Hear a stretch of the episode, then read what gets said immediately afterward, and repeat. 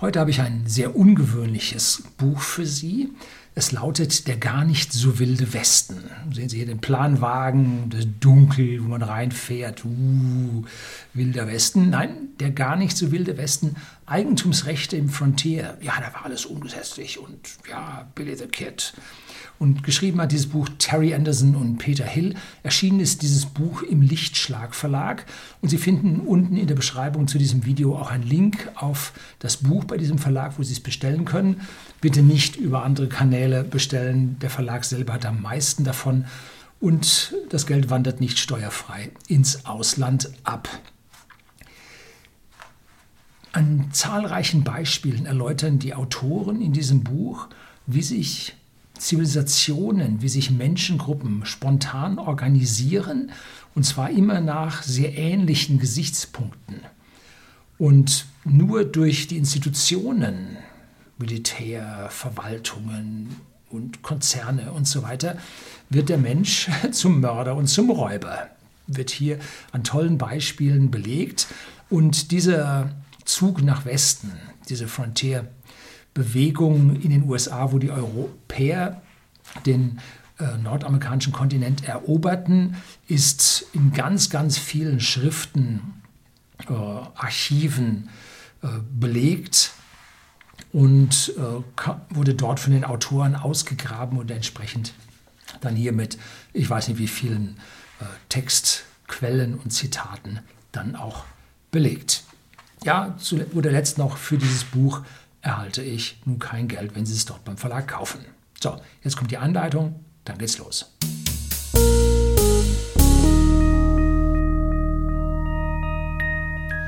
Guten Abend und herzlich willkommen im Unternehmerblog, kurz Unterblog genannt. Begleiten Sie mich auf meinem Lebensweg und lernen Sie die Geheimnisse der Gesellschaft und Wirtschaft kennen, die von Politik und Medien gerne verschwiegen werden.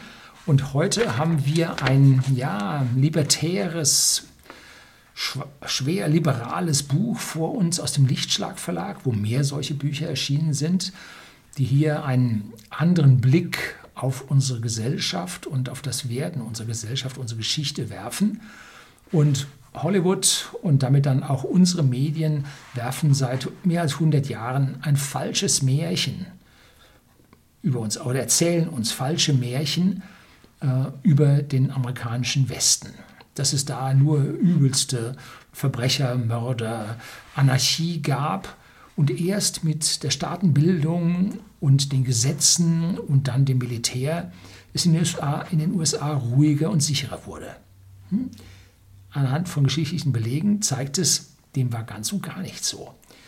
Und ich bin ein Vertreter einer Gedankenschule, der glaubt, dass sich in Menschengruppen spontane Ordnungen bilden das reibt sich. Ja, die Menschen sind nicht alle so kompatibel und schakelt sich dann aber bald irgendwie ein.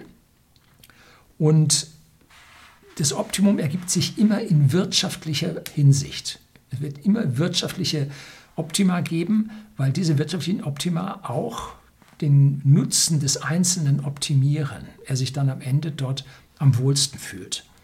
Und daraus, aus diesem Wohlstand, ergibt sich dann selbstlose Wohlfahrt und wir brauchen auf gar keinen Fall hochfliegende, theoretisierende Politiker und Verwaltung, die uns sagen, was wir zu tun und auch zu lassen haben. Ne? Bei der Eroberung der USA durch die Europäer lassen sich solche einfachen Gesellschaften gut im Nachhinein an diesen geschichtlichen Dokumenten erforschen. Sehr viel wurde niedergeschrieben und zahlreiche Briefe und Tagebücher sind erhalten. Und wie der Titel schon sagt, der Westen war nicht wild. Wie hätte man sonst die Frauen und Kinder in großer Anzahl in diese Gebiete verbringen können? Denn da kamen auch Leute zurück. Die machten dann Scout wieder rein. Die erzählten ja dann dort, wie es war. Da wurden ja Briefe geschrieben und transportiert. Also da wurde erzählt, wie es war. Und wenn es da alles ganz furchtbar gewesen wäre, da wäre ja niemand hin, hingegangen. Hätte ja so nicht funktioniert. Auch die Urbevölkerung, hier rede ich da jetzt sehr einfach, genau wie im Buch, das soll bitte keine Diskriminierung sein, äh, rede ich von den Indianer, Indianern. Und die waren auch keine Wilden, wie uns die Filmindustrie weismachen will. Die hatten geordnete Gesellschaften, die auf ja, diesen liberalen, libertären Gesichtspunkten fußten und zu Optima führten. Lese ich gleich mal ein paar Stellen davon vor. Ähm, sie waren aber auch nicht die edlen Wilden, wie so manche rot-grüne Politiker sie uns oder Soziologe sie uns hinstellen will. Das waren sie auch nicht. Ne? Die ersten Passagen, die ich jetzt vorlese, handeln also um die Landnahme der Europäer im 19. und 20. Jahrhundert, die zunächst nun gar nicht kriegerisch erfolgte, sondern meist einvernehmlich. Die Indianer erkannten nämlich ihre Vorteile und handelten intelligent und wirtschaftlich durch Handel. Der zweite Teil handelt dann vom Goldschürfen im Westen der USA, so ab Mitte des 19. Jahrhunderts. Hier gab es auch keine Regierung, die war weit weg in Washington und auch keine Verwaltung und kein Militär und keine Polizeigewalt. Und auch dort entwickelte sich eine spontane Ordnung. Und da fange ich jetzt mal an und lese mal ein paar Takte aus diesem Buch vor. Wer besaß wirklich die Erde und den Himmel? Zudem fanden moderne Vorstellungen von privaten Eigentumsrechten sowie definierte Eigentümerschaft, die von staatlichen Institutionen durchgesetzt wurden und auf Märkten verhandelt wurden, kaum Anwendung in indianischen Gesellschaften.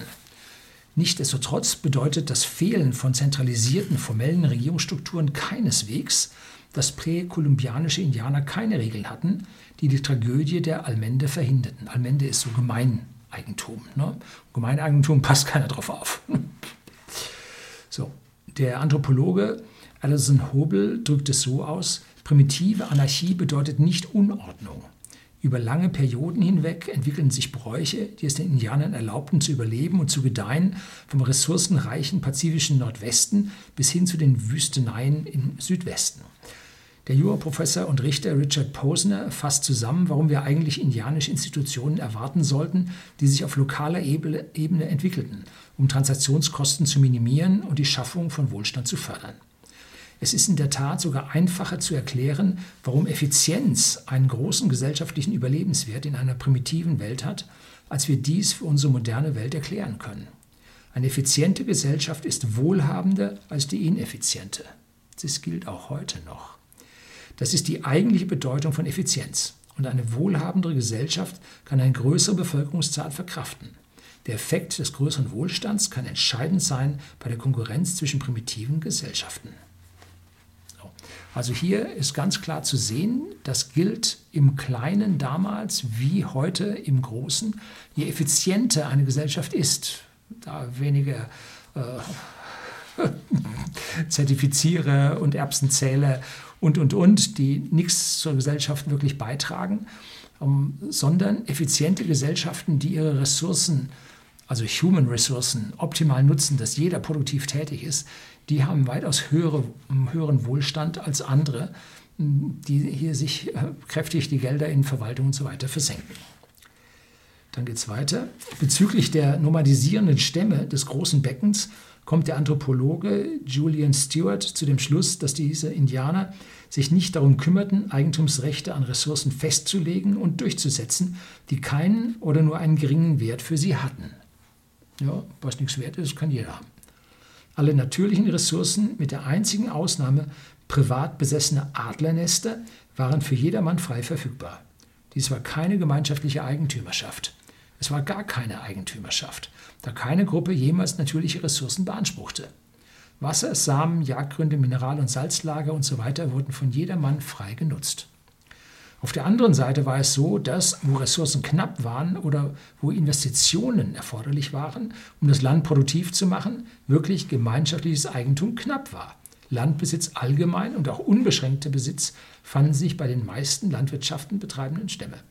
Vor allem in den Fällen, wo Kapitalinvestitionen erforderlich waren für die Bewässerung. Ackerbau oder ein sparsamer Umgang legten Indianer individuelle und familiäre Eigentumsrechte am Land fest und setzten sie auch durch. Und das ist bei uns ja deutlich zu sehen. Wenn manche Dinge nun Allgemeineigentum ist, so wie die Meere, kümmert sich niemand drum. Ne? Hm. Wenn du aber einen Fischteich hast, dann passt du auf, dass der Nachbar nicht seinen Dreck reinkippt. Ne? Also das, was wirklich wertvoll ist und wichtig ist, das sollte im Privateigentum sein, nicht im Staatseigentum. Ne? Das geht nämlich daneben. So, jetzt geht es die gewaltsame Beseitigung der Rechte im Indianerland, Kapitel 4. Um den Wandel in den Beziehungen zwischen Indianern und Weißen zu verstehen, müssen wir diejenigen Werte des Landes betrachten, den die beiden Gruppen ihm beimaßen. Als die Pilgerväter, also das große allgemeine Land, hatten bei den Indianern keinen Wert, kein Eigentum dran. Ne? Und damit war es ihnen auch wurscht, wenn da Weiße drüber liefen. Für die war das aber ganz anders. Ne? Die hatten in Europa kein Land gehabt, kamen nach den USA und wollten das Land haben. Das war für die sehr viel wert. Ne? So. Als die Pilgerväter erstmal am Plymouth Rock ankamen und nach bebaubarem Land suchten, war der Wert eines kleinen Stücks Land für die Siedler sehr hoch, während der Wert von ein paar wenigen Morgen Land für die Indianer recht gering war. Da haben die sich gut einigen können. Unter diesen Umständen müssen die möglichen Erträge aus Handel groß gewesen sein, wobei die Indianer Tinnef der für sie recht wertvoll war, für die Europäer aber nur von geringem Wert war, im Austausch mit Land akzeptierten, das für die Europäer einen hohen Wert, für die Indianer allerdings einen geringen Wert hatte. Also hier Angebot und Nachfrage bestimmen den Preis und Land war für die Tinnef. Ne? Wir messen da mit unseren Gedanken in Sachen Land und für die Indianer war das halt nicht so. Ne? Natürlich würden die Kosten der Landnahme davon abhängen, ob die Indianer mit Gewalt darauf reagierten und ob eine solche Reaktion der Bedrohung durch die Europäer effektiv entgegenarbeiten würde. Man kann sich aber auch ein Unentschieden vorstellen, bei dem die Bedrohung durch beide Seiten ausreichend in Balance zueinander steht, sodass Handel also eine bessere Option als Raub erscheint. Die Berechnung der Wahl zwischen Handel und Raub kann zum Verständnis für die Veränderung der Beziehung zwischen Indianern und Weißen während des 19. Jahrhunderts beitragen. Während dieser frühen Jahre wurden die US-Truppen von den Indianern respektiert, die sie nicht als Aggressoren, sondern als Beschützer indianischer Rechte ansahen. Francis Prucha widerspricht dem weit verbreitenden Meinung, dass die Indianer rücksichtslos enteignet wurden und nichts zum Schutz ihrer Rechte getan wurde. Dagegen waren die Indianer nicht vollständig verlassen. Es wurden eindeutige Verträge abgeschlossen, die die Rechte der Indianer garantierten, und stringente Gesetze wurden verabschiedet, um die Einhaltung dieser Verträge sicherzustellen. In den ersten Jahren waren die im Indianerland vorhandenen Militärkräfte mehr als Streitmacht für den Schutz der Rechte der Indianer im Einsatz, denn als Keil für die Weißen, um in verbotene Landstriche einzudringen. Und dann kommt hier jetzt eine Tabelle der Anzahl an Schlachten und Verträgen zwischen Indianern und Weißen im Zeitraum zwischen 1790 und 1897. Gegen Ende des 18. Jahrhunderts, in den ersten vier Jahrzehnten des 19. Jahrhunderts, überstieg die Zahl friedlich ausgehandelter Verträge deutlich die Zahl der Schlachten. Also da waren Verträge 1790 bis 1799, zehn Verträge, sieben Schlachten. 1800 bis 1809 null Schlachten, 30 Verträge. 1820 bis 1829 eine Schlacht, 51 Verträge. Und so geht das weiter. Und dann kehrt sich das auf einmal um. Ein ganz, ganz wichtiger Punkt. Und letztlich hing die Entscheidung darüber, ob man kämpfte oder verhandelte, von vielen Faktoren ab. Darunter erstens die Transaktionskosten der Festlegung und des Austauschs von Eigentumsrechten. Zweitens die militärischen Mittel, die jeder Seite zur Verfügung stehen. Drittens Asymmetrien bei der Informationslage. Und viertens das Aufkommen einer stehenden Armee, vor allem nach dem amerikanischen Bürgerkrieg. Und da haben wir das große Problem. Am Anfang, der amerikanische Bürgerkrieg begann 1861 und am Anfang war diese Armee nicht wirklich groß, die waren ziemlich viel Freiwillige, war nicht stehend. Ja, nachdem dann die Nord- und Südstaaten aufeinander losgingen, beide äh, Armeen aufstellten, die stehend waren, die also Berufsarmeen waren, natürlich mit vielen, vielen Rekrutierten aus der Bevölkerung da versehen, die nicht immer freiwillig da reingingen, war nun auf einmal Armeen da und die mussten man jetzt nicht extra bezahlen, die waren da und dann konnten die nebenbei auch mal so eine kleine Schlacht gegen die Indianer führen. Das heißt, so wie sich diese größeren Einheiten von Armeen, Verwaltungen, Regierungen bildeten und es nicht mehr im Einzelnen um eine wirtschaftliche Verhandlung zwischen den Partnern ging, sondern wo es jetzt um in Anführungszeichen Politik ging, in dem Moment war die Sache zu Ende, kippte das zu Ungunsten der Indianer. Und so war dann im Jahr 1860 bis 1869 in dieser Dekade waren 786 Schlachten und 61 Verträge. Und ab 1870 äh, gab es dann null Verträge bis 1897. Keine Verträge mehr geschlossen, aber 530 Schlachten von 1870 bis 1879 und 131 Schlachten von 1880 bis 1889 und dann war äh, die Sache sowieso gegessen.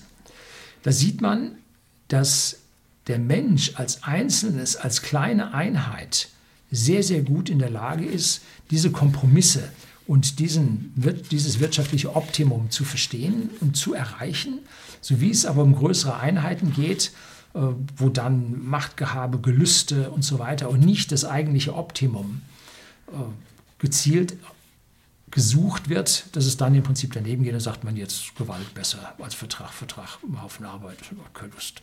Soldaten haben wir eh, die interessieren mich auch nicht weiter. Äh, dann lösen wir halt dieses Problemchen dann militärisch. Gruselige, gruselige Zeiten, die mit dem Aufkommen der stehenden Heere dann passierte. Jetzt machen wir einen Sprung in die Mitte des 19. Jahrhunderts, 1848, 49, wo jetzt im amerikanischen Westen die Goldgräber in den Bergen, verlassenen Bergen unterwegs waren und suchten nach Gold, steckten Claims ab und der Gold Rush begann und die Leute stürmten in das Frontier hinein und ließen sich dort nieder. Natürlich begannen einige Goldgräber das klassische Rennen um Eigentumsrechte, indem sie große Mühen auf sich nahmen, um als Erste ein Goldvorkommen zu entdecken und sich einen Vorsprung zu sichern. Darum hieß es Gold Rush. Ne? Doch dieses Rennen blieb relativ friedlich. 1849 bemerkte ein Beobachter, dass die Bergbaulager schnell eine Reihe von Regeln ersannen, die die Starken und Schwachen auf eine gleichberechtigte Grundlage setzten, die Ansprüche auf die Nutzung bestimmter Gebiete, der Claims, festlegten, die am Boden eingesetzten Werkzeuge als Beleg für Eigentum schützten und es Abenteuern erlaubten, ihre Rechte ebenso sicher wahrzunehmen, als ob diese durch einen Erlass des Staates garantiert worden wären. Die haben sich selbst im Kleinen organisiert.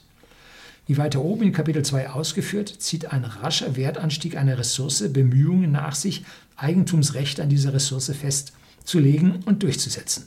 Doch das beantwortet noch nicht die Frage, ob Konflikte bei Besitzansprüchen friedlich oder gewalttätig geregelt werden. Es gibt mittlerweile sehr viele Literatur, was die Untersuchung dieser Frage angeht, nämlich ob Konfliktparteien eher streiten oder verhandeln. Aus dieser Literatur geht klar hervor, dass die Entscheidung von den erwarteten Kosten des Verhandelns in Relation zu den erwarteten Kosten des Streitens abhängt. Ja, da rechnet man. Ne? John Umbeck hat diese allgemeine Erklärungsmuster auf die kalifornischen Minenlager angewendet, wo ortsgebundene Anspruchsteller einen Anreiz hatten, die beanspruchten Ressourcen in einem Prozess der Festlegung und Durchsetzung von Eigentumsrechten zu sichern. Und was noch wichtiger ist, er berücksichtigte die Produktivität von Claims, das Potenzial für Skaleneffekte beim Graben in solchen Claims sowie die Möglichkeit der Goldgräber gegeneinander Gewalt anzuwenden. Weil die erwartete Produktivität der Claims untereinander relativ gleich war, weil es vor allem von der Einführung von Hydrauliktechniken nur wenige Skaleneffekte beim Schürfen gab und weil der Revolver jedermann ein fast gleiches Maß an Gewaltanwendungsmöglichkeiten verlieh. Ja, das ist die Gefahr. Wenn alle bewaffnet sind, hält man sich zurück. Ganz wichtig. Nicht die weite Verbreitung von Waffen führt zu Gewalt. Nee, die Kosten für eine kriegerische Auseinandersetzung steigen, und zwar massiv. Wenn man jetzt denkt, man kommt mit dem Revolver und er schießt da ein, um seinen Claim zu haben, und rundherum die drei anderen Claims kriegen das mit, die haben drei Revolver, hast du schon verloren. Ne? Äh, also hier zu sehen, die Gefahr des anderen, dass er auch bewaffnet ist, führt zur Gleichheit von Waffen und führt dann auch zu Verhandlungslösungen. Ne? Jeder, weil der Revolver jedermann ein fast gleiches Maß an Gewaltanwendungsmöglichkeiten verlieh, hatten die Goldgräber und Schürfe einen großen Anreiz, Streitigkeiten friedlich beizulegen, also zu verhandeln statt zu kämpfen bzw. sich zu streiten. Im Gegensatz zu den Fernsehwestern, die diese Periode der amerikanischen Geschichte zu schildern behaupten, waren Berichte über gewalttätige Vorfälle bemerkenswert selten. Statt um die Rechte an Bodenschatzgebieten zu kämpfen, ließen sich die Bergarbeiter auf vertragliche Arrangements ein, die die Abbaurechner in einer geordneten und vorhersehbaren Weise regelten. Kulturelle Normen verstärkten die Tendenz, positiv Summenlösungen anzustreben. Win-win. In der Summe größte Positive. Haben alle was davon. Richard Zerbo und Lee Anderson drücken es so aus, kulturell abgeleitete Normen der Fairness, die in vertrauten Institutionen verkörpert waren, trugen zur Erleichterung gemeinschaftlichen Handelns sowie der Schaffung von Ordnung unter den kalifornischen Goldgräbern bei, indem sie als Kristallisationspunkte für die Lösung der anfänglichen Koordinationsprobleme fungierten. Durch die Einbeziehung vertrauter und gerechter Prinzipien trugen diese Institutionen dazu bei, dass auf den Goldfeldern kooperiert wurde. Jetzt ist es natürlich trotzdem zu Streitigkeiten gekommen. Ne? Und wie es nun bei den Dingen da anging, äh, kommt jetzt in den letzten zwei Zitaten. Sobald ein Claim beim lokalen Protokollanten angemeldet und die Ecken des Claims abgesteckt worden waren, manchmal mit einer schriftlichen Notiz, die den Namen des Anspruchstellers beinhaltete, wurden weitere Belege für eine tatsächliche Nutzung fällig. Nicht einfach abstecken und bunkern, nein, man musste das Ding auch nutzen. In einigen Fällen konnten Eigentumsrechte aufrechterhalten werden, indem man Werkzeuge auf dem Claim hinterließ. Doch noch öfter haben Dis Distrikte die Mindestzahl der Tage im Monat festgelegt, an denen auf einem Claim gearbeitet werden musste, damit der Anspruch auf Fortbestand. Ausnahmen wurden im Krankheitsfall gemacht und in den Wintermonaten wurden die Anforderungen entweder herabgesetzt oder ganz ausgesetzt, zumal dann oft kein Wasser zur Verfügung stand. Die Anforderungen zur täglichen Mindestarbeitszeit zogen zwar einen Verbrauch der Ressourcen nach sich, stellten jedoch eine nicht allzu teure Methode dar, um zu bestimmen, ob ein Claim noch aktiv war und waren auch ein Weg, Rechte durchzusetzen, indem man sicherstellte, dass stets ausreichend Bergleute da waren, um die Claims gegenüber Außenstehenden zu verteidigen. Unter den Regeln der Minenlage erfolgte die Schlichtung von Streitigkeiten umgehend und effektiv. 1849 äh, 49 bemerkte ein Teilnehmer, dass Urteile, Strafen und Gerechtigkeit hier viel schn zu schnell vollstreckt werden, als dass Diebstahl sich lohnen würde. Shin gibt uns eine Beschreibung solcher Vorfälle. Jetzt geht's. Ne? Bei Tribunalen, bei denen es um Leben oder Tod ging, waren alle Erscheinenden berechtigt abzustimmen und gehört zu werden. Doch bei der Entscheidung über Gesetze bezüglich der Claims und lokaler Behörden konnten die Mitglieder anderer Lager nicht mit abstimmen. Der Beschuldigte, ob Lagerdieb, Wascherinnenräuber, Pferdedieb oder Mörder, wurde mit von Revolvern bewaffneten Männern bewacht oder an einen Baum gebunden. Der Gerichtshof der Bergleute wurde in solchen Fällen sofort einberufen, nicht durch formelle Notizen, sondern durch einen Ruf, der von Claim zu Claim, von Anhöhe zu Anhöhe schallte und in dem zum Beispiel verkündet wurde, dass sie den Typen gefangen haben, der letzte Nacht John Smileys Wasserinnenbehälter geklaut hat. Und fast jeder kam dann ins Lager und der Fall würde für gewöhnlich binnen einer halben Stunde vor Gericht gebracht. Wenn es keine Jury gab, wurde der Fall den anwesenden Bergleuten zur Entscheidung überlassen, die dann auch die Bestrafung festsetzen. In kleinen Lagern mit nur 30 oder 40 Männern war dies womöglich das übliche System, doch in größeren Lagern herrschte das Jury-System vor.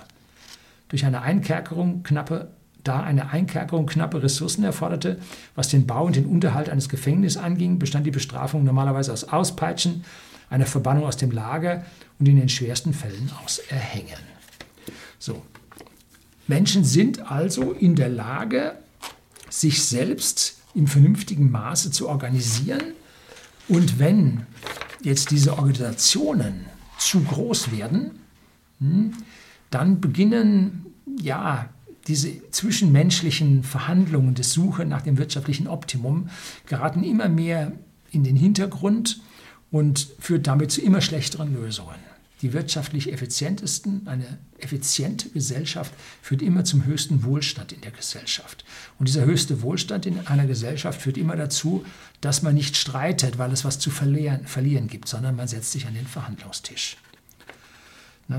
Ich kann Ihnen dieses Buch wärmstens empfehlen. Sie lernen da die, das innerste Wesen des liberalen, libertären Gedankengutes kennen, wie es sich in der Vergangenheit geschichtlich nachweisbar mit zahlreichen Quellen darstellt und was wir eigentlich wieder etwas mehr, beziehungsweise endlich mal wieder ein bisschen in unserer Gesellschaft mit berücksichtigen sollten. Also mehr auf das Positive, das Erwirtschaften, auf die Effizienz zu achten, als genau im Prinzip bei uns regelmäßig das Gegenteil zu tun und uns mit Verwaltungen zu Tode zu regieren und ja, auf den einzelnen Menschen keine Rücksicht zu nehmen. Der Staat ist in der Regel für die große Anzahl der Bürger kein wirklicher Freund und Helfer, sondern eher das Gegenteil. So, hochgradig empfohlen. Herzlichen Dank fürs Zuschauen.